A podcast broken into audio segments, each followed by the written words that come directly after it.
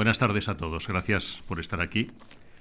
Gracias a la Fundación Mar, gracias a Lucía, muchísimas gracias a Soledad Puertolas por permitirme este diálogo con ella, donde evidentemente su voz, la de Soledad, va a ser la más importante. Eh, va a ser un diálogo a distancia, como si fuera casi un debate político, porque estamos muy lejos y poco hermanados, pero bueno, procuraremos, procuraremos no enfrentarnos y sobre todo procuraremos no hablar de política. O sea que procuraremos que sea una tarde agradable.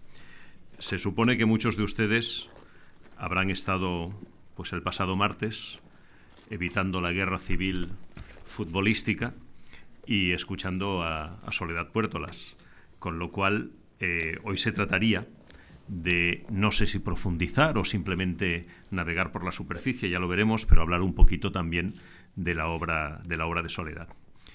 Eh, yo en ese sentido, en fin, lo único que les puedo decir es que probablemente el mérito, si es que hay alguno, para estar aquí simplemente es el de haber llegado primero, que es algo que cuando nos pasa en la vida casi siempre nos trae buena suerte.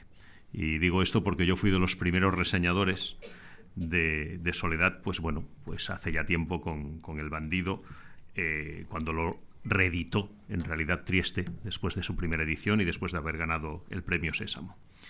Eh, no es que uno sea muy avispado ni que haya hecho grandes apuestas en la vida, pero bueno, pero digamos que algunas voces narrativas en, el tiempo que yo hacía más de profesor universitario y de crítico literario, pues le, me pareció que iban a tener no solo continuidad, sino que se iban a consolidar en la narrativa española. Yo ahora hago de editor, esto es una cosa también curiosa, jamás he editado nada de Soledad, o sea que no compartimos intereses crematísticos ni profesionales comunes, eh, pero sí hace, pues eso, unos cuantos años ya que leo, mm, creo que prácticamente todo lo que escribe Soledad y hace, y hace años que la, que la sigo. Y es cierto que tuve la petulancia hace ya muchos años en el país, cuando yo era crítico del país, eh, nos pidieron esas cosas peregrinas que se piden a los críticos, diga usted que eh, nombres de la narrativa española perdurarán. Y, bueno, y a mí me pareció que una de las apuestas más claras era evidentemente Soledad Puertolas. ¿Y por qué? Pues miren, para decírselo de forma muy resumida, porque insisto, hoy se trata de escuchar a Soledad y no tanto a mí, eh, Soledad fue, es, pero empezó siendo una brisa de aire fresco notable, que es un tópico que decimos demasiado a menudo en el panorama de la narrativa española no tuvo la crítica muy a favor. Eso luego lo hablaremos también si quieres, pero en realidad eh, recuerdo que alguno de los popes escribió perrerías. Dijo, escribe un castellano que parece traducido. En realidad, ¿qué quería decir? Creo que quería decir que era la primera vez que nos encontrábamos, o casi la primera vez que nos encontrábamos después de la larguísima posguerra o de la guerra incivil, pues eh, con una, no sé cómo decirte, Soledad, con una mujer moderna que escribía como si no fuera española como si los traumas de la guerra y el conflicto y toda esa pesadez atávica del país y las guerras carlistas y tanto tiempo de sufrimiento y el hambre y todas estas cosas, pues hubiesen pasado levemente por encima de ella. Luego lo has ido incorporando en tu obra, porque luego están los Moraleda, también hablaremos de ello y haremos el, el primer recorrido. Pero claro, del bandido doblemente armado, casi lo primero que impactaba eran los nombres anglosajones y una mezcla que yo creo que lo escribí yo en aquella época, yo dije, eh, la ambientación es una mezcla de Zaragoza, Manhattan y California. Luego resulta que Manhattan sobraba, porque parece ser que Manhattan no había estado en la cocina de ese escenario. Pero era un escenario absolutamente inusual. Era escribir con una prosa tremendamente moderna, tremendamente bien escrita, ese es otro tema.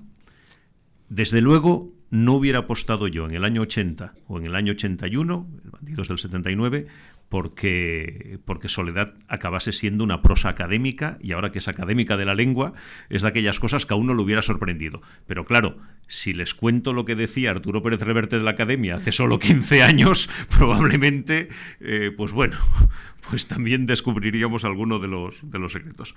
Eh, desde luego en aquel momento no era una, una prosa académica, ni mucho menos, ni era el tipo de prosa y de escritura que se estilaba, digamos, en la narrativa y en las ediciones españolas del momento. Era otra cosa. Era eso que también dice el tópico, una voz nueva. Pero era alguien que escribía con un perfecto dominio del castellano y que además se revelaba ya en sus primeros libros, y luego lo ha demostrado en toda su obra, como una maestra de los tiempos intermedios, de eso que los eh, amantes de la cinematografía dicen que son los mejores momentos para filmar. Los actores se levantan tan temprano porque dicen que el amanecer, especialmente el amanecer y secundariamente el atardecer, son los mejores momentos eh, para filmar en celuloide. Ahora ya también ese es otro mundo. Bueno, pues esos momentos ambiguos, esos tiempos intermedios, esa relativa ambigüedad moral que más de una vez se ha citado hablando de los personajes, de las obras y de la forma de narrar de Soledad, pues efectivamente es algo que ya estaba en sus primeros libros y que luego ha dominado pues prácticamente toda su obra. Eh, obra que ya yo he intentado no descontarme, porque, bueno, esto, esto, también es divertido, porque evidentemente uno debe recurrir a los libros, no a Internet. Esa es una de las grandes lecciones, porque en Internet siempre todo está mal, las atribuciones son otras. Bueno, yo al final eh, yendo, yendo a las fuentes, y si no me he descontado, pues tenemos ya 13 novelas publicadas, 6 libros de, seis libros de relatos, eh, digamos, mayores, dos libros juveniles, y luego, mm, al menos, el ensayo, el ensayo fundacional de la lucha por la vida, luego hablamos de Baroja, que es uno de los, de los temas también inevitables, y eh, La vida oculta, que fue premio Anagrama. Es decir, ya tenemos pues una más que extensa eh, obra literaria. Compañeros eh, eh, compañeras, perdón, no digo compañeros, me he ido al tópico inevitablemente de la izquierda de la época, porque ahí hay una referencia, que es que, bueno, siempre se hablaba de los compañeros de viaje, el último libro es Compañeras de viaje, que es libro de relatos del, del 2010. Entonces, bueno, esta extensa obra, con alguna excursión, pues también ha proporcionado mm, pues bueno, pues el premio Planeta con Queda la noche en su día, el premio Anagrama de ensayo, ha sido pues bueno, pues premio de las letras aragonesas y quién es la persona que está detrás de esta obra y de qué van estos libros, aunque buena parte lo hemos hablado. Bueno, pues la persona nació en Zaragoza, yo creo que aquí empezamos el diálogo y te empiezo, si te parece, ya casi a preguntar cosas directamente. Eh, nació en Zaragoza, pero se crió, podríamos decir, en Madrid. Madrid ha sido uno de los escenarios de una parte importante de sus novelas. Eh, yo la verdad es que, vamos a confesar las pequeñeces domésticas, tengo una parte importante de la biblioteca en cajas porque en estos momentos estamos haciendo reformas, esas cosas que también se hacen en las casas. Por lo tanto, no he encontrado queda la noche. Pero por distintos motivos, porque además ahora la editorial en la que estoy tiene un despacho en la calle, en la calle Castellón, esta misma calle, yo creo que Castelló aparece en Queda la Noche y yo creo que es una de las primeras veces que además Madrid aparece como, como escenario. Luego aparece más adelante, pero, pero me parece que esta misma calle forma parte, forma parte del escenario. Eh, pero bueno, decíamos, nació en Zaragoza, se crió en Madrid y hay ahí, y empezamos con las preguntas porque también eh, es inevitable, es decir, eh, yo creo que eh, les decía que Soledad Puertolas no es una escritora demasiado académica, aunque ahora sí sea académica y con todo merecimiento, pero sí creo que es una escritora vital. Es una de, es una de esas escritoras en las cuales lo que ha leído y lo que ha vivido probablemente se confunden. Y lo que ha vivido y lo que ha escrito, inevitablemente también, como en la mayoría de nosotros, pero de forma todavía más clara. Y desde luego responde al viejo precepto de Chekhov, esa vieja exigencia eh, que dice que bueno que un buen cuento eh, hay el, las dos citas inevitables la de bueno si al principio de un cuento describes un clavo ha de servir para que el protagonista se cuelgue de él al final del cuento eh, cita que parece que es bastante apócrifa porque no se encuentra fácilmente en Chekhov pero hay una de Chekhov que sí es real que él dice en un cuento se ha de narrar ese momento de la vida del protagonista en el que el protagonista decide su vida, aunque él mismo no lo sepa o no lo conozca. Y esto sucede. En buena medida de nuestras vidas sucede, pero también en las narraciones de soledad hay un montón de circunstancias casuales, la gente con la que uno se cruza, el azar, la necesidad, estos mundos extraños, y uno, el lector, va viendo a veces desde el recuerdo, muchas de tus narradoras son mujeres y son anónimas, pero, pero muchas veces están explicándose qué es lo que ha sucedido en la vida. ¿Por qué en un momento, como al final del Lobo Estipario, se abrió una puerta, no se abrió otra y qué, y qué vicisitudes supuso eso? Hay una vieja cita también atribuida a Boxwell, estamos en momento de citas falsas, luego recuperada por John Lennon, el Beatle, que es quien la popularizó, que más o menos dice algo así como que la vida es aquello que te pasa mientras tú estabas haciendo otros planes. Bueno, pues en buena medida eh, una parte importante de los personajes y protagonistas de Soledad hacen otros planes, te los van explicando, los vas viviendo y la vida, pues bueno, pues les sucede. Eh, entonces, si empezamos, insisto, ya diálogo e inevitablemente en diálogo biográfico, eh, Soledad, naciste en Zaragoza, criada en Madrid, evidentemente. Hay un mito fundacional que es problemas políticos cuando decides estudiar ciencias políticas, en ese momento además evidentemente del tardofranquismo español, y ahí tu vida cambia. Te casas con 21 años, sigues casada, lo cual forma parte a nuestra edad y en nuestra generación es ya casi un mérito, porque y, bueno, y, te vas y te vas a Noruega. Primero te vas a Noruega, siguiendo a tu marido, a Polo, a Leopoldo, y luego eh, a Santa Bárbara, California. Y esto ha figurado siempre en todas tus biografías. Y a estas alturas yo no sé si se ha convertido en un tópico o si realmente importó tanto, si realmente tanto lo veías así. En tus libros sí está muy claro que la infancia es un territorio importante, que Pamplona, eh, pues la ciudad materna por muchos motivos, que Zaragoza, la ciudad de la infancia, son de alguna forma territorios míticos a los que volver, como el propio verano, como el tiempo del verano. Pero, pero tú eras consciente de estos cambios, eras consciente que cambiabas de ciudad, eras consciente que tu vida se transformaba en otra cosa. Bueno, buenas tardes, noches. Mm, pequeño paréntesis, Daniel, si me lo permites, para agradecerte y, hacer una pequeña alabanza tuya, ¿no? porque es que he aquí al, al, crítico que hizo la primera crítica favorable al bandido doblemente armado. Entonces, para mí, aquello fue, bueno, enormemente... Eh, ya no consolador, que, que desde luego fue, sino como decir, bueno, hay alguien que me comprende y si hay alguien, pues, pues, pues implica que, que, hay gente ¿no? detrás. ¿no? Entonces, para mí, eh, tu crítica fue, mm, bueno, de como ese momento en que, que, uno espera y que no se atreve a desear, dado que, como bien has dicho, pues tampoco... Tuve muchas críticas, tuve muchas críticas. Fue un libro que, que chocó, ¿no? El bandido, pero mmm, todas me ponían muchas pegas, ¿no? Entonces, la, la de Daniel Fernández fue eh, una crítica eh, realmente valorativa, ¿no? Entonces, eh, tenerte aquí al lado, pues me encanta. Muchas gracias a todos ustedes, desde luego, y a la Fundación Mar el único reproche que nos hayáis puesto tan lejos, porque es que verdaderamente este abismo que nos separa no corresponde a, no corresponde a, nuestras a nuestras necesidades directamente. Bueno, dicho esto, vayamos a, a eso que me has preguntado, que es muy complejo, ¿no? Eh, bueno, yo creo que se vive y se vive, ¿no? Uno no está analizando todo el rato lo que hace, ¿no? Yo era muy joven cuando estas cosas me sucedieron, yo era muy joven cuando me casé, desde luego con un grado de inconsciencia importante, pero bueno, pues también los tiempos te pedían eso, ¿no? Uno vive la juventud que le toca vivir. Y, bueno, me tocó esa juventud, me tocó ese momento de querer salir de casa como sea, de querer eh, enamorarse como sea y de querer eh, cambiar también de, de, tercio, ¿no?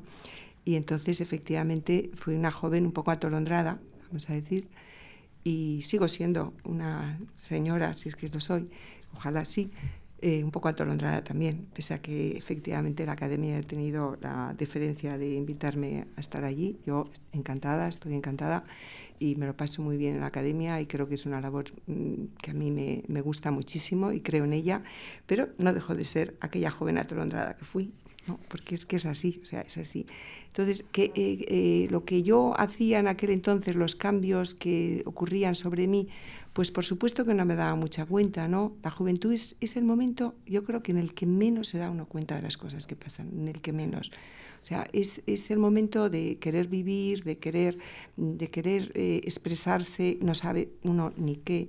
Entonces, bueno, pues me tocó eso, me tocó una época de cambios, eh, yo iba mm, eh, queriendo eh, explorar nuevas, nuevos territorios, nuevas experiencias y bueno, fue lo que me tocó y lo viví con, como, como pude, mal que bien, que es como se vive todo, ¿no? O sea, no sé si te contesto. No, sí, sí, pero cuéntanos un poco en eso. A ver, yo creo que, bueno, lo has contado porque además una parte importante de tus libros, bueno, pues tienen componentes, no sé si eso es una pregunta o no, eh, autobiográficos, al menos al modo de montaña, que yo de juzguenme solo, juzguenme no solo por lo que he vivido, sino también por lo que he leído, por lo que he soñado. Pero luego la desaparición física de tu madre eh, nos lleva a un libro completo y, otro más es un eh, recuerdo permanente de, ti misma y de la infancia. Ahí eres una niña ensimismada y lectora, con episodios en medio como cuando, bueno, te caes con una prima al agua y casi y, lo narras como diciendo, bueno, casi es la primera vez que tengo conciencia de mí misma porque claro, me puedo morir y la que se está ahogando soy yo. Y bueno, y hablas del, del cuarto, el cuarto rojo, el cuarto colorado, si no recuerdo mal, en el cual dices, bueno, ahí estaba, era, era el cuarto también donde en buena medida me, me enfrento a los sueños.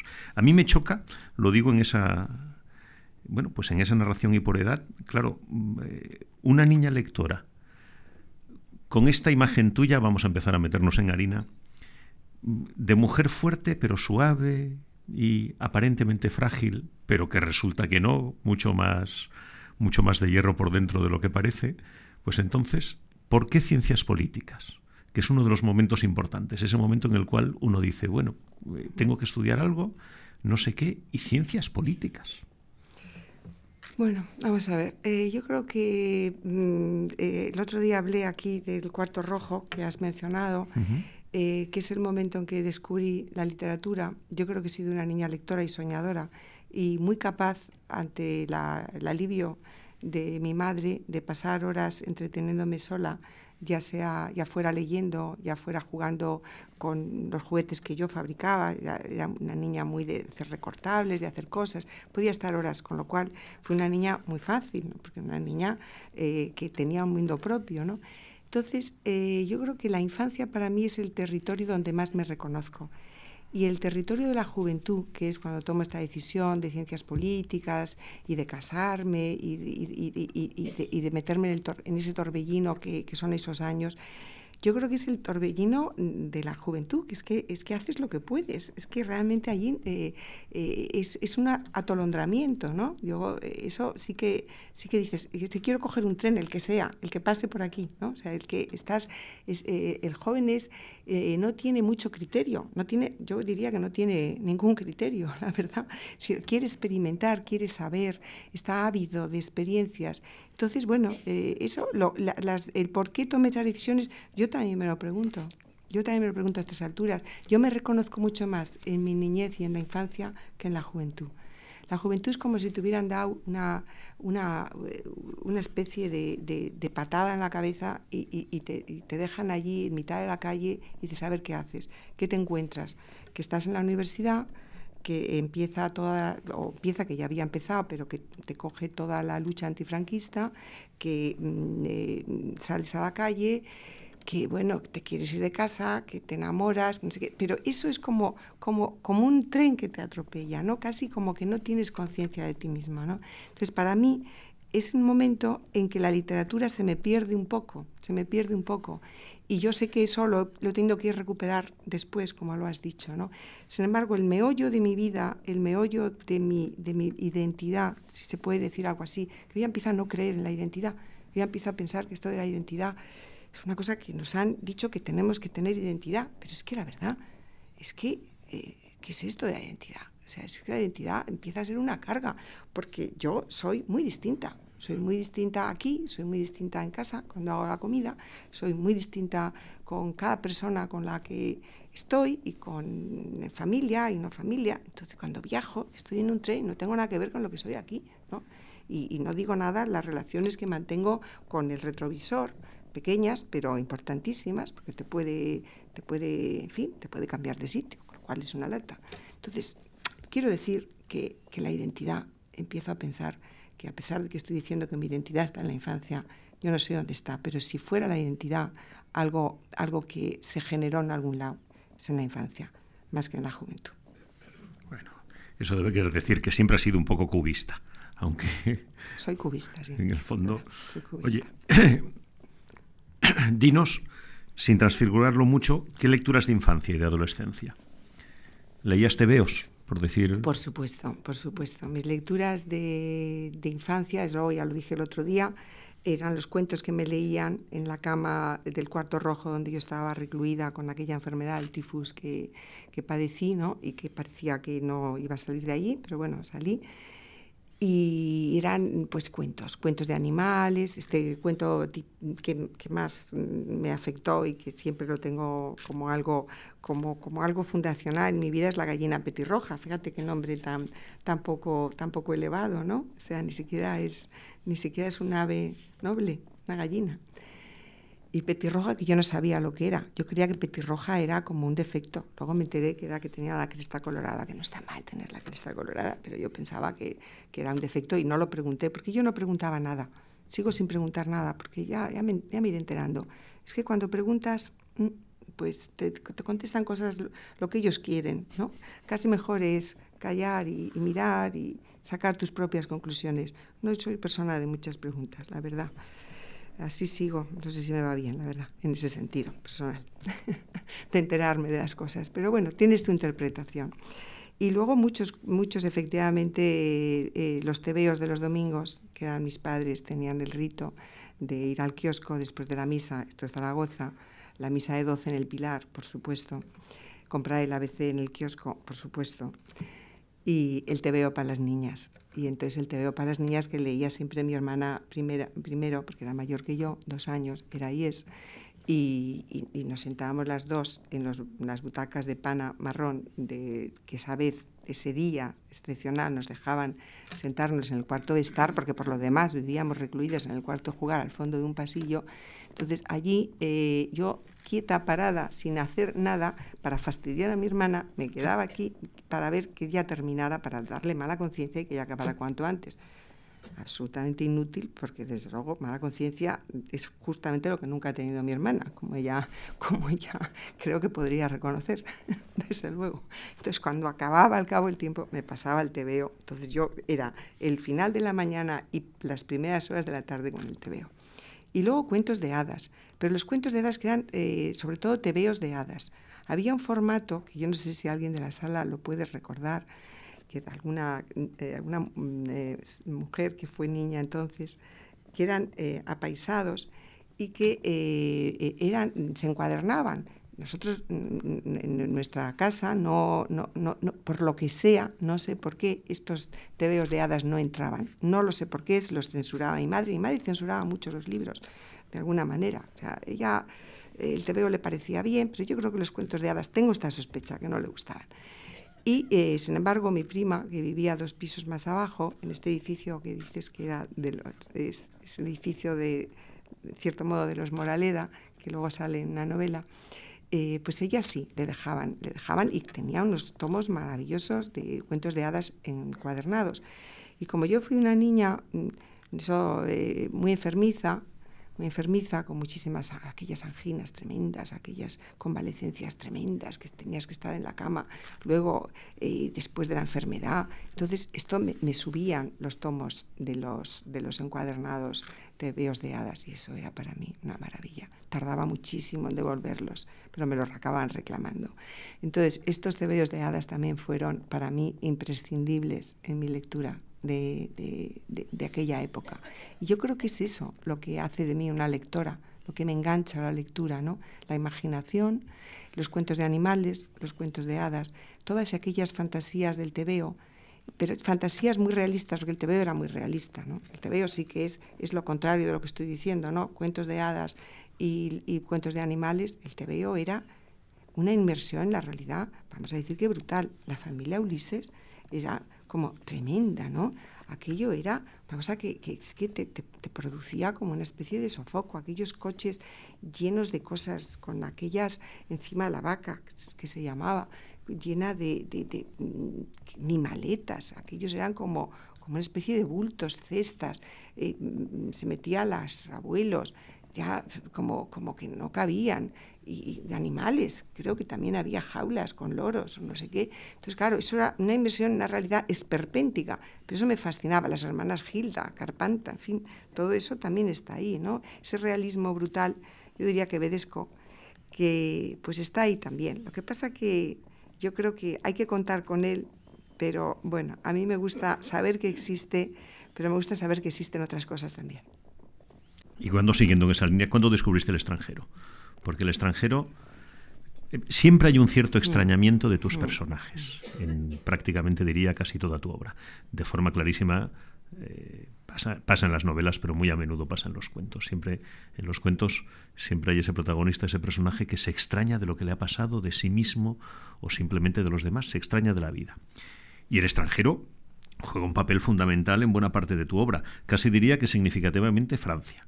Eh, San Juan de Luz, siempre hay esa parte de la familia, el caso evidentemente también volvemos a ello, ¿no? Es decir, pues eh, eh, los Moraleda es la España de Franco, pero también es esa otra España posible que es la gente que también bueno, pues, pues ha, podido salir al extranjero. Entonces, ¿eso cuándo fue? Era... ¿Cuándo fue? Bueno, Francia estaba muy cerca en mi vida, ¿no? Porque eh, para los habitantes de Zaragoza y los que pasábamos, como en mi caso, cosa rara, porque no es un lugar de veraneo, que era Pamplona, pero ahí vivía mi abuela materna y era donde tenía una casa que nos podía acoger, pues entonces el lugar más cercano de, salir, de, hacer, pues no sé, pues exploraciones y excursiones era Francia, ¿no? Mi padre ha sido un gran viajero, un hombre muy curioso, era un hombre que venía en una moto, una, una, una, Honda, creo que era, pero pequeña, ¿eh? desde, desde Zaragoza a Pamplona para vernos los fines de semana. Era, un hombre muy aventurero y luego cuando se compró un coche, su ilusión era ir a Francia. Ir a, ir a Francia, traspasar la frontera y ponerse un Meiba. Ponerse un Meiba era lo que más le gustaba, lo que se llamaba un Meiba, que era el pantalón corto, ¿no? Por supuesto, nosotras llevábamos pantalón corto, sandalias con calcetines. Éramos las más modernas porque es que les, gusta, les gustaba mucho eso a mi padre. Mi padre que era realmente un señor muy de derechas, un señor muy, muy, muy metido en, su vida, muy integrado, pero es que era, era tenía ese punto aventurero, ¿no? Entonces, eh, lo de Francia, eh, Francia era la referencia de lo que no era España, eso que era gris, eh, España era gris y él lo sabía, a pesar de toda su ideología, que era muy palpable en mi casa, ha habido mucha, mucho peso de, lo que era España entonces, ¿no? Yo efectivamente he sido, he sido educada en, en, unas coordenadas enormemente acordes con lo que era en ese momento el régimen, absolutamente acordes, eso es así. Pero mm, es verdad que, se producían estas brechas, ¿no? Se producían estas brechas por fortuna, ¿no? Y claro, Francia es el extranjero. Y claro, ¿cómo no me va a fascinar ese lugar en el que mi padre se pone Meiba? Es, es que claro, es que eso cambiaba todo, ¿no? Y nosotras inmediatamente eh, éramos otras personas. Esa transformación de, de la importancia entonces del entorno, del escenario, yo creo que eso me ha pesado mucho, ¿no? Y entonces, cuando a veces me dicen que el tiempo tiene, mucha, tiene mucho peso en mis novelas y en lo que escribo, digo, sí, sí, el tiempo sí, pero ¿y el escenario? el escenario, porque el tiempo no lo podemos eh, controlar, y el escenario sí. El escenario podemos cambiar de escenario, ¿no? O sea, el escenario es muchísimo más controlable dentro de la medida, depende de la movilidad personal, pero claro, la movilidad personal en el tiempo no la tenemos, ¿no? Entonces, yo creo que para mí sí que ha sido muy importante lo, extranjero, ¿no? Lo otro, lo que no eres tú, aquello que te ofrece eh, eh, otros escenarios y otros lugares. Y yo creo que allí vi que esa sensación de, sentirme distinta, que yo creo que en definitiva eh, todos nos sentimos distintos, porque eso es parte de la esencia humana, ¿no? el ser únicos y originales y distintos. Y, claro, los escritores de alguna manera eh, estamos muy en esa brecha, ¿no? Porque es nuestro punto de vista lo que vamos a querer expresar, lo que vamos a querer eh, transmitir. Entonces allí halló como un punto de imaginación que yo creo que sí, que está, que está en todas mis novelas. Lo que pasa es que esa es una de las paradojas también, porque claro, está en todas tus novelas, siempre está el extranjero, siempre está el otro, el que es distinto, pero al mismo tiempo te has atrevido a escribir sin ningún problema, usurpando el papel del extranjero. Burdeos has contado que efectivamente nace porque hicisteis un viaje de infancia, viste la ciudad, te pareció una ciudad distinta, pero luego mm, tú decides que esa ciudad es tuya. Y, eso, eh, esa especie de nostalgia y de recuerdo y de recuperar, porque el viaje es muy importante, hay dos elementos más, al menos dos de la vida zaragozana y de tu vida de infancia muy importantes, el viaje y el agua. Y, eso tiene que ver, bueno, con distintas situaciones, pero son situaciones fuera de la normalidad habitual. El agua, bueno, tú eres nadadora, pero la metáfora de la natación y, y, casi el nadador de John Cheever, aquel Burr Lancaster en la película, pues bueno, pues casi, casi de forma recurrente nos ha ido apareciendo a lo largo de los años en tus libros y desde luego en algunas charlas y en más de una, y en más de una entrevista. Y el agua está ahí en medio, está en Zaragoza, efectivamente. Pero el otro es la recuperación del viaje, donde casi siempre eres una viajera en tus libros. Tus personajes son viajeros que casi no saben bien por qué han viajado, que se encuentran ahí, que es un trastorno, pero también es agradable. La protagonista de Queda la Noche, evidentemente, es el arquetipo máximo de cómo hace unas vacaciones casi por casualidad y se enamora también casi por casualidad y está ahí, pero siendo ella y como dejando de serlo. Y entonces, para entroncar con la pregunta de antes, ¿el viaje realmente es tan importante, cambiar de escenarios tanto? Porque esos dos viajes fundacionales, esas dos estancias, Trondheim en Noruega, Santa Bárbara en California, has vuelto a ellas. La corriente del Golfo es un libro emparentado, evidentemente, bueno, al menos, eh, bueno, pues al menos en, la narración final. Eh, pero eh, tú eras consciente. Esa inconsciencia de la juventud, cuando te ibas, tenías la sensación, esto va a ser importante en mi vida, me va a cambiar algo. No, claro que no. Si eres muy consciente de lo que haces, yo creo que no haces nada, ¿no? Yo creo que, que no, que no, no, no estoy analizando mi vida todo el rato, sería terrible. Pero lo que, lo que, escuchándote, lo que estaba pensando es que ¿por qué es tan importante para mí lo de los escenarios? Pues porque eh, es que enseguida capté, yo creo que en mi vida, que era muy distinto el escenario de Zaragoza con la casa eh, familiar paterna que Pamplona con la casa familiar materna.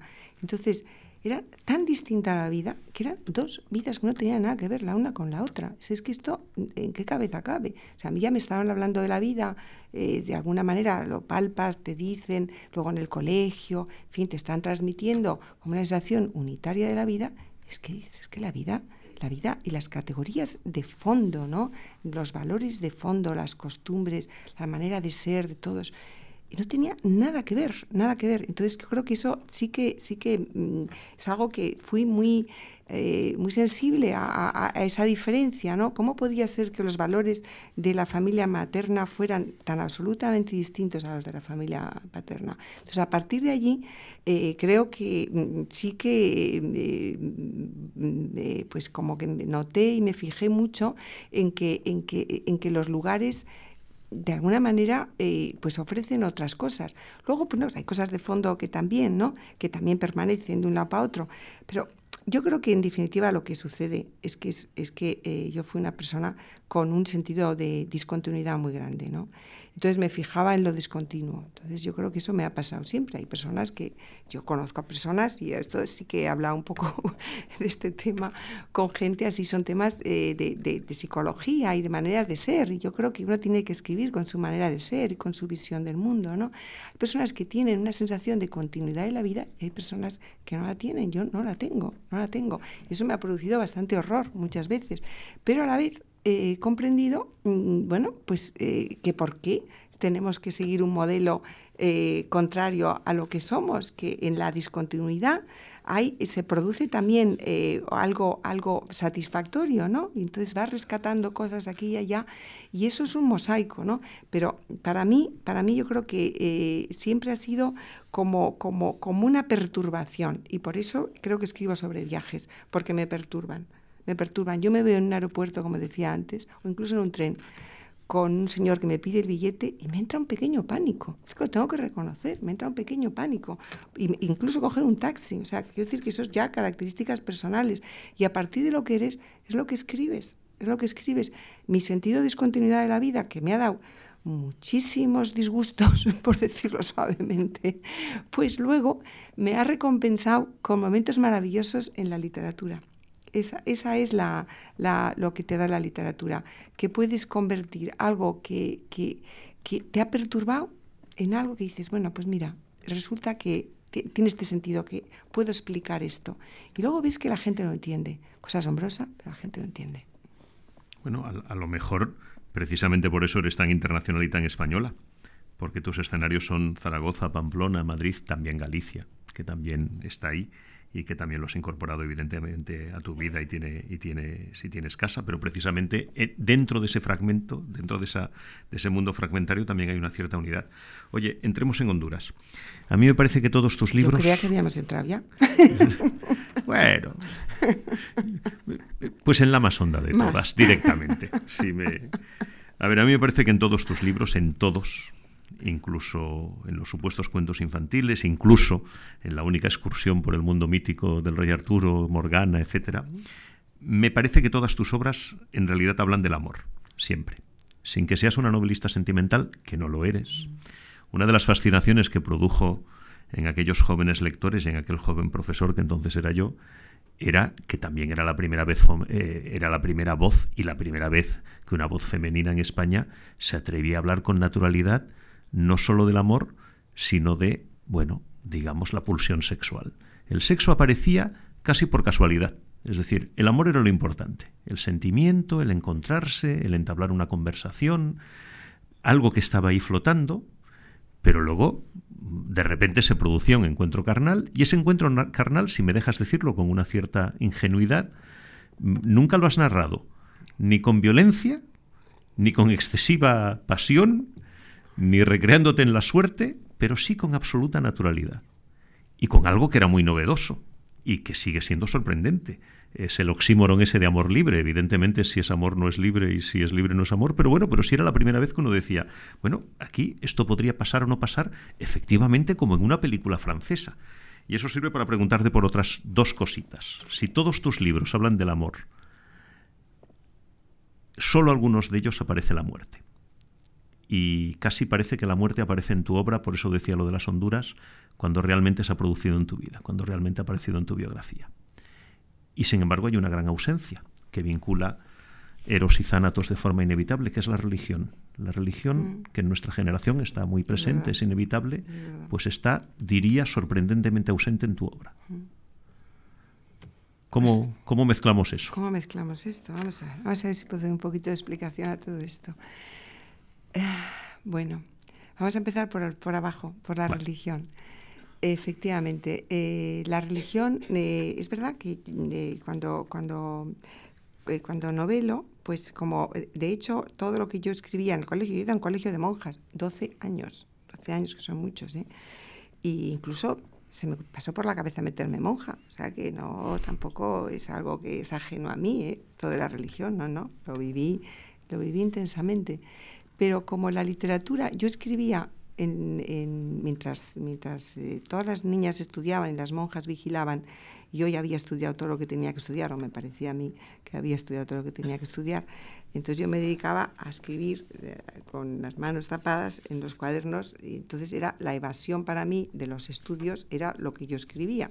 Entonces la literatura está unida a, algo que no tiene nada que ver con el colegio, porque yo era lo que cultivaba clandestinamente, cuando venía la monja, entonces tapaba, tiraba el cuaderno, abría el libro de ciencias y me ponía, y me ponía a estudiar. Y como luego, por fortuna, sacaba buenas notas, pues no tenía nada que decirme. Pero yo creo que tenían ciertas sospechas, tenían ciertas sospechas porque las, las monjas de la literatura, las encargadas de la literatura, les gustaba mucho lo que yo escribía, me alentaban, pero siempre fue una cosa como tan clandestina que estaba como, mm, como que no tenía nada que ver con el entorno, ¿no? Era una cosa como que no tiene nada que ver, no, no encontras en lo que no tenía nada que ver. Pero yo escribí, querido Daniel, un libro sobre Dios, cosa que no ha hecho muchos escritores españoles. Eso es así, eso es así un, libro en el que Dios es uno de los personajes principales, que es si al atardecer llega el mensajero. ¿eh? O sea que la religión en el sentido más, eh, eh, digamos, de la vida cotidiana de, de, los personajes no está, pero sin embargo sí hay un libro que es fruto de mis preocupaciones.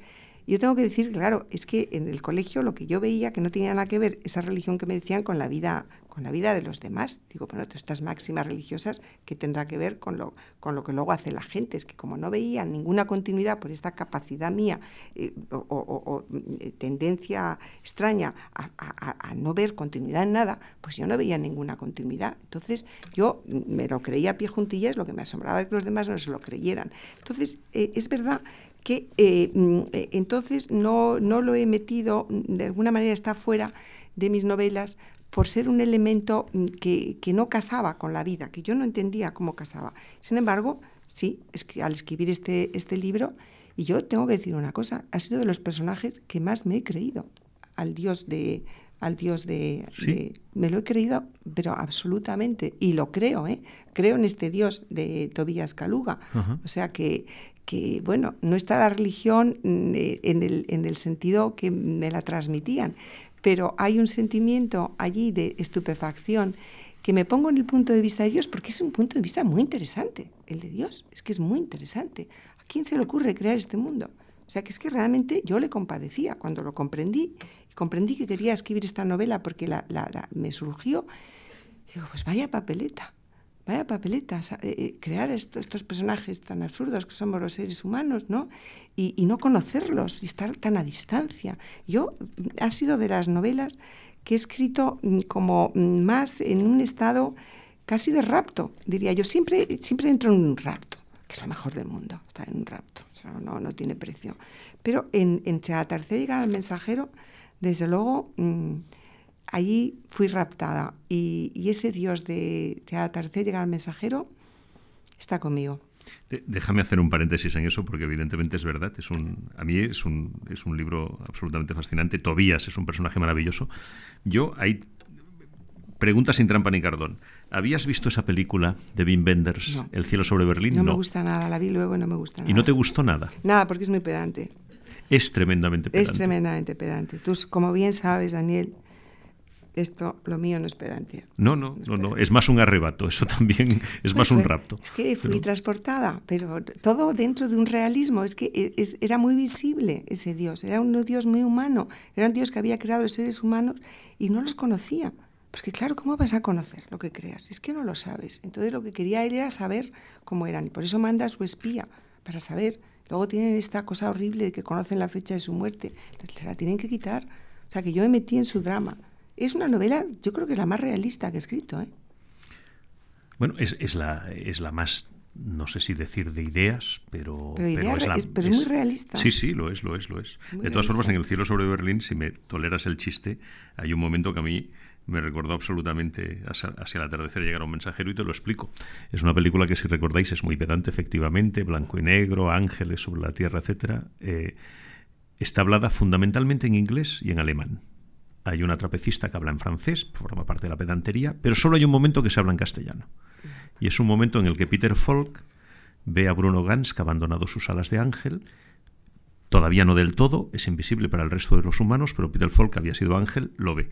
Y entonces lo ve y se le dirige en castellano y le dice, hola compañero. Y entonces yo pensé, Dios debe ser castellano, debe ser el Dios de soledad. Si no, es absolutamente imposible. O sea que vete a saber si creaste un Dios. Un a ver si este Dios mío se coló en la película de Wim Wenders, a mí me chocaría.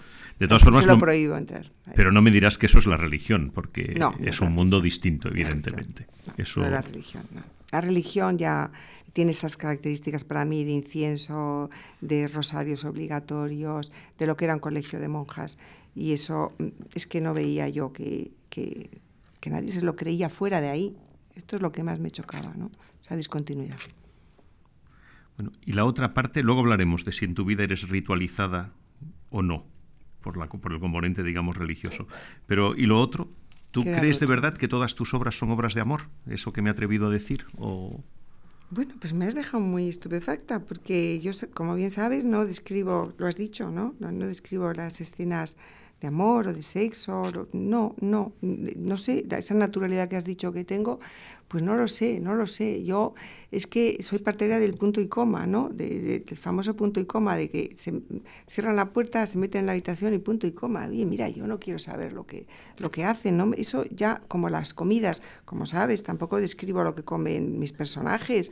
O sea, yo creo que ni lo que comen, ni, en fin, ni, ni qué hacen detrás de la puerta pues yo soy más de sugerencias, como sabes, o sea, no, no necesito eso, no necesito eso. Pero el amor, bueno, el amor es que yo creo que es la gran carencia. Entonces, eh, yo creo que todos deseamos, eh, deseamos el amor como, como, como ese elemento que nos puede salvar y es nuestra gran aspiración, pero efectivamente tampoco nos salva, tampoco nos salva. Entonces yo creo que quizá quizá esté allí latente, ¿no? Quizá eso sea un reflejo de lo que pienso, ¿no? El amor me parece ese transporte, ese, lo mejor de todo, la mejor frase que se ha dicho es que el amor es ciego. ¿Qué mejor queremos que ser ciegos? Es que ver es muy duro, ver es muy duro. Entonces, cuando, cuando no vemos y cuando nos entregamos, pues es verdaderamente un momento de éxtasis.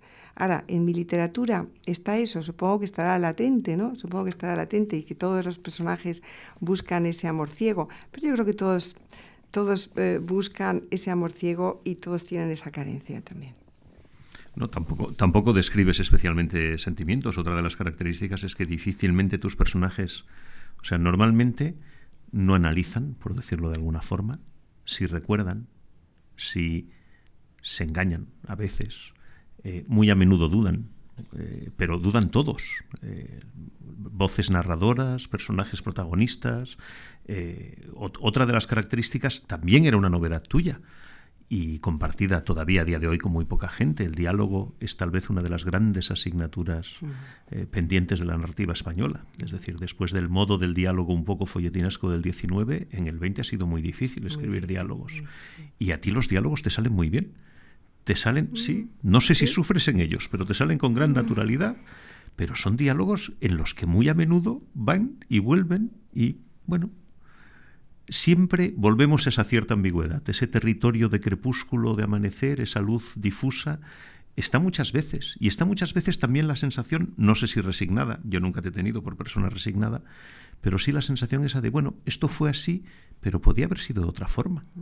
Si, no sé, si no hubiese viajado a esa ciudad, si no, si no hubiese cenado con esa persona, si no hubiese tomado esa copa, vete a saber. Tantas cosas que nos cambian. Bueno, has dicho muchas cosas aquí. Lo de analizar es que si los personajes se analizaran a sí mismos, escribirían un ensayo. Yo estoy en contra eh, visceralmente de la novela ensayo. O sea, que es que eh, eh, no quiero, no quiero recurrir a algo que me parece que resta expresividad y belleza a, lo, a lo, que transmite la ficción. O sea, eh, en cuanto una novela me analiza, mm, bueno, pues me baja, a mí me baja, me baja de, de nivel estético, ¿no? Entonces, puedo, analizar, a mí me gusta mucho analizar, que es una desgracia que tengo. ¿eh? Quiero decir que yo soy una de las eh, como perjudicadas por esta sociedad que nos empuja a analizar y yo quito y quito y quito análisis, ¿no? Porque creo que, que la, eh, presentar a unos personajes, la ficción, cuando eh, eh, me parece muchísimo más mm, reto, mm, no ya no, personal, ¿no? mucho más satisfactorio cuando los personajes están allí y que los analice si quiere el lector. ¿no? Es que debe ser así para mí, ese es el reto. Y luego has dicho esto de la, mm, eh, la resignación y, la verdad que es que yo es que me considero una persona que no estoy nada resignada. Yo eh, casi estoy enrabietada con la vida, la verdad. Y, lo que veo que de lo que eh, he vivido y lo que he podido vivir, si lo pongo es porque creo que es así. Creo que una cosa es lo que hemos vivido y, que no puede estar, y creo que somos injustos con la vida si nunca pensamos que lo que hemos vivido está unido a lo que hemos podido vivir. Y yo creo que es injusto con respecto a nosotros mismos el no tener esa perspectiva de las inmensas posibilidades, que a lo mejor son dos, pero son inmensas. Por pocas que sean, son inmensas, ¿no? Y, y, que están ahí siempre latentes, ¿no? Y que escogemos más de lo que pensamos. Y cuando no escogemos, lo sabemos lo sabemos. Yo creo que esa conciencia de, de, lo que nos ha pasado y de lo que nos podía haber pasado, mm, todo siempre dentro de la ley de probabilidades y de los factores externos que no controlamos. Por fortuna no, no los controlamos, que es otra de las cosas que también me alivian, ¿no? porque sería terrible que yo eh, pensara que se pudiera controlar todo, porque estoy segura que otros controlarían mucho más que yo. Entonces es así, y de hecho es lo que pasa, ¿no? Hay unos que controlan mucho, y bueno, es una lata. Los que controlan, la verdad que siempre suelen controlar eh, fastidiando a los demás. Entonces, bueno, eh, creo que el margen de no control mm, también hay que reivindicarlo, ¿no? Porque nos beneficia a todos, nos da, nos da un entramado de libertad importante. Entonces, bueno, pues en ese sentido eh, quiero reivindicar eso. ¿no? no es que diga que esto es así, No, porque esto es así, cada uno tiene una visión de la vida. Nada es así, es así uno como lo ve. la realidad objetiva, ¿qué es? ¿no? No, no, no, sabemos, somos seres humanos que tenemos una visión del mundo y decimos esto es así, esto es allá, no hay más que leer los periódicos y ves un periódico y es esto es así, ves otro periódico y esto no es así, es completamente distinto. ¿no? Entonces que ya a partir de allí, que son los que han elaborado, no digo los demás, ¿no? pero me gusta, me gusta esa sensación de que, de que han podido pasar otras cosas. Yo creo que me, me, me sitúa en un lugar de libertad, de poder escoger o de saber por qué no he escogido eso, que yo creo que estéticamente y literariamente eh, me sirve, porque me sirve a mí, me sirve a mí como persona. Yo tengo que pensar que los valores que yo tengo eh, son valores que los tengo que transmitir en literatura, tengo que pensar, tengo que tener esa fe. Y desde luego puedo flaquear en muchas cosas, pero en eso no pienso flaquear. Y, y en eso no sé si viene a cuento, pero ¿y en eso no eres un poco barogiana? Los personajes de Baroja son todos aventureros puros, se lanzan a la aventura. Tu primer libro, ese sí es un libro académico, porque tiene que ver efectivamente con tu formación académica, es El Madrid de la lucha por la vida, que en realidad es, bueno, pues digamos un libro de tesis, casi literalmente, por decirlo de alguna forma. Pero ¿todavía hoy Baroja? Bueno, yo creo que sí, que soy, eh, que soy en eso barojiana y soy cervantina también. Yo creo que sí, que son los, los escritores así de que, más llevo conmigo, ¿no? Uno lleva, uno lleva con, consigo mismo muchísimos escritores y siempre es un poco injusto decir uno u otro, todos te acompañan, pero efectivamente eh, con Baroja sentí una, una simpatía muy especial, una empatía, ¿no? que se dice ahora y, entendí muy bien esos personajes que empiezan a hablar, no saben qué van a decir, luego son muy tajantes, como bien sabes, porque Baroja suelta unas parrafadas contra esto y contra aquello, casi una munianas, ¿no? En el sentido que de repente lo tiene todo muy claro, ¿no? Pero en esa claridad de Baroja eh, hay siempre la duda permanente, los personajes que no saben, que, que vacilan. Y bueno, pues qué decir de Cervantes, ¿no? Teniendo, teniendo a, a, este personaje que cada cual opine lo que quiera, ¿no? Pero él ha tomado una decisión y, y, bueno, pues unas veces nos parece un disparate y otras veces nos parece que, que, dice verdades como puños, ¿no? O sea que en ese sentido yo sí me considero muy barogiana y muy, muy cervantina. Oye, casi para ir concluyendo, sí. ahí hay una, hay una barrera que también está presente, pero al mismo tiempo es una, una barrera en parte ficticia. A mí muchas veces me ha dado la sensación de que tú piensas que la ficción es vida, pero que la vida evidentemente es ficción. Y que la entiendes un poco cuando te la narras, pero cuando te la narras tampoco te la acabas de explicar del todo, por decirlo de alguna forma. Sí, la verdad es que sí. Yo creo que, bueno, por lo menos me gusta sentirlo así, ¿no? La vida es que me parece mm, demasiado, demasiado terrenal, o sea, me parece demasiado material, o sea, me parece que, que, que, que, que un poco como que hiere, ¿no? O sea, todo lo que tenemos que hacer en la vida es demasiado, uf, demasiado pues, pegado a la tierra, ¿no? Y entonces me gusta pensar que la vida es ficción porque es ese punto que nosotros le ponemos de, de actuación, de actuación, porque antes lo hemos hablado en un momento, eh, al final somos lo que queremos ser, ¿no? Yo creo que eh, el modelo que tenemos de ser, de, de estar en la vida, es lo que queremos ser, no lo que somos, que no sabemos lo que somos tampoco, pero sí queremos ser algo, tenemos una idea de cómo queremos ser, ¿no? Queremos ser eh, eh, de determinada manera, tener estas virtudes, tener... Virtudes es una palabra muy fea, porque doña Virtudes siempre me parece como, como muy rígida, ¿no? Pero bueno, sí, sí, yo creo que ese, esa, esa sensación de querer, de querer ser algo es la ficción, es la ficción. Y si mi vida no fuera no tuviera ficción, mmm, bueno, pues yo creo que no sabría vivirla. La medida en que puedo la vivo porque, porque sé que es ficción. Bueno, oye, el formato del acto hace que nos leas algo. Entonces, ¿te parece? Una parece hora estupendo. justa más tarde. Bueno, pues les voy a leer unos fragmentos, como el fragmento del acto que nos ha dicho aquí la maravillosa anfitriona Lucía, que no tenemos palabras, lo único de verdad, ¿eh? esto que no se vuelva a repetir si es que venimos aquí. Bueno, voy a, leer unos fragmentos. Dado que empecé con fragmentos el otro día, voy a seguir con fragmentos. Es una novela que estoy escribiendo y, y bueno, pues son pequeños fragmentos voy a leer. La primera vez que Violeta se detuvo en medio de las escaleras, yo subía y ella bajaba. Se apartó un momento para dejarme pasar. Siguió con los ojos los movimientos de mis muletas, como asegurándose de que no me iba a caer, y finalmente me dijo que vivía en el sexto izquierda. No le gustaba tener que esperar a que el ascensor llegara hasta su piso. Siempre había alguien que se lo quitaba en el camino, y eso le ponía nerviosa, dijo así que se lanzaba escaleras abajo al menor inconveniente. Su madre, me informó, era la mujer de los perros. Mejor sería decir de las perras, porque eran hembras. Bajaban y subían por las escaleras tres veces al día, así que la tenía que conocer, porque las perras metían un jaleo espantoso. Algunos vecinos habían protestado, pero ¿qué se podía hacer? Las perras se volvían locas de alegría cuando presentían la proximidad de la calle. En cuanto a su padre, a lo mejor no me había fijado en él, porque era un hombre más bien callado, muy discreto. Violeta me dio esas informaciones y siguió hacia abajo. Otro fragmento. Qué lejos está el tiempo de las giras, dijo Violeta. Mi madre preparaba el equipaje canturreando. Abría el armario y se sentaba sobre la cama contemplándolo, sin decidirse. Luego empezaba a sacar ropa.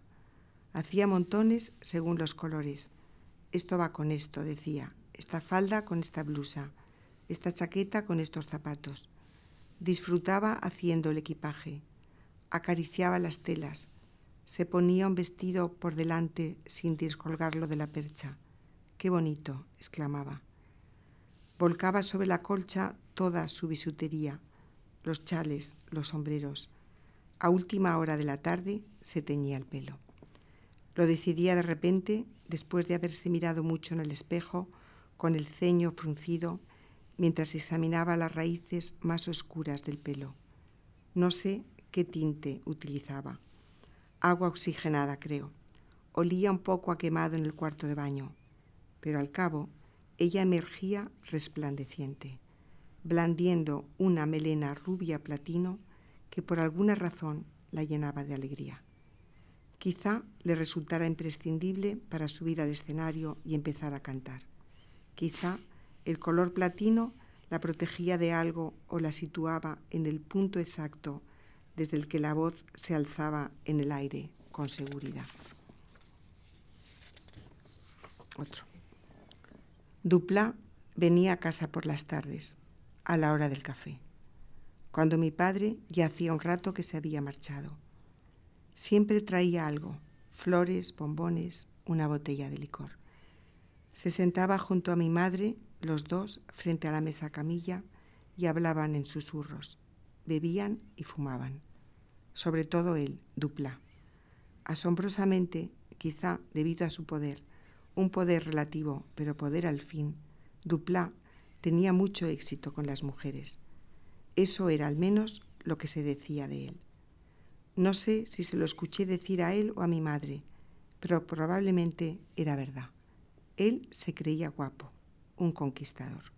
Eso me asombraba. Era un hombre pálido, de gestos un poco amanerados, como de cura.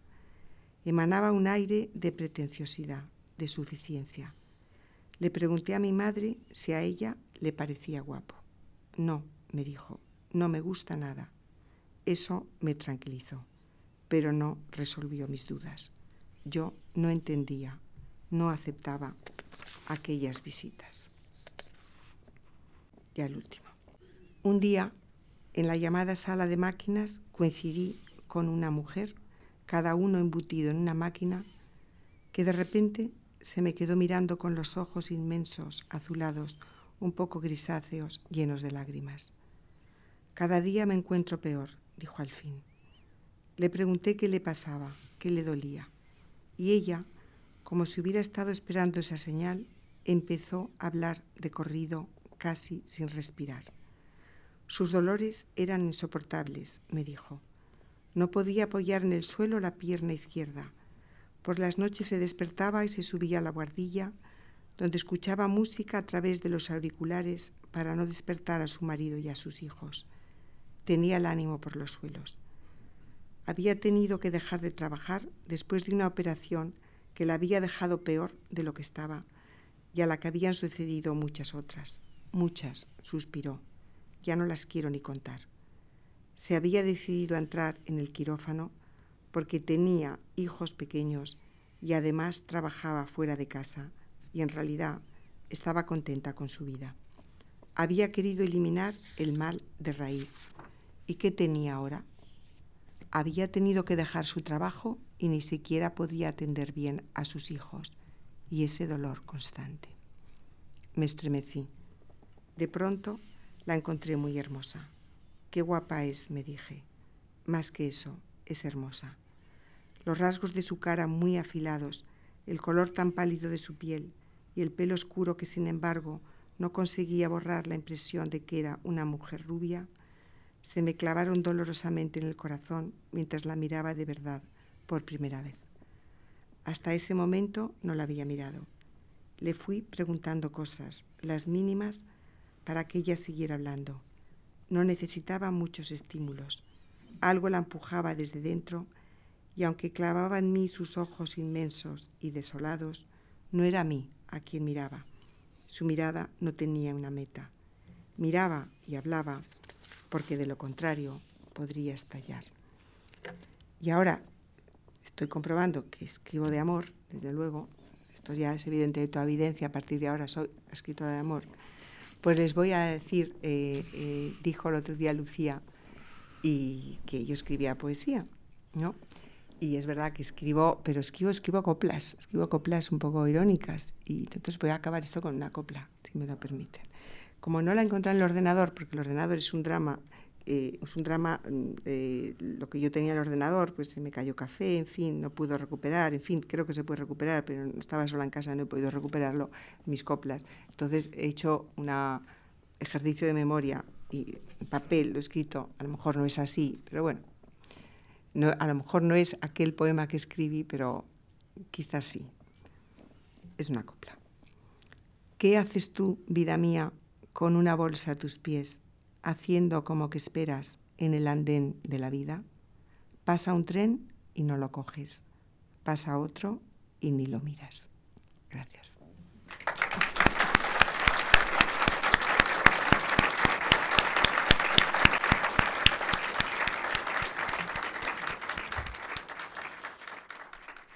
Bueno, pues lo vamos a dejar aquí. Muchas gracias por haber venido. Eh, solo decirles dos cositas más. Una, una de las pruebas del 9 de la capacidad narrativa de un autor es cuando lee su propia obra. Muy a menudo es una decepción, con Soledad nunca. Es la prueba de que es una maestra de su propia voz narrativa. La otra es, y me lo reservo para el final porque no le vamos a dejar turno de réplica, que tantos años después, más de 30 años después, yo sigo pensando que no solo es una de las grandes voces, sino que de las mejores novelas y cuentos que se pueden leer en castellano son los suyos. Si están ustedes aquí, probablemente habrán leído muchos de ellos, pero no tengan pereza en bucear en todos los demás. Eh, disfrutarán con ellos sin duda. Buenas noches y gracias por haber venido.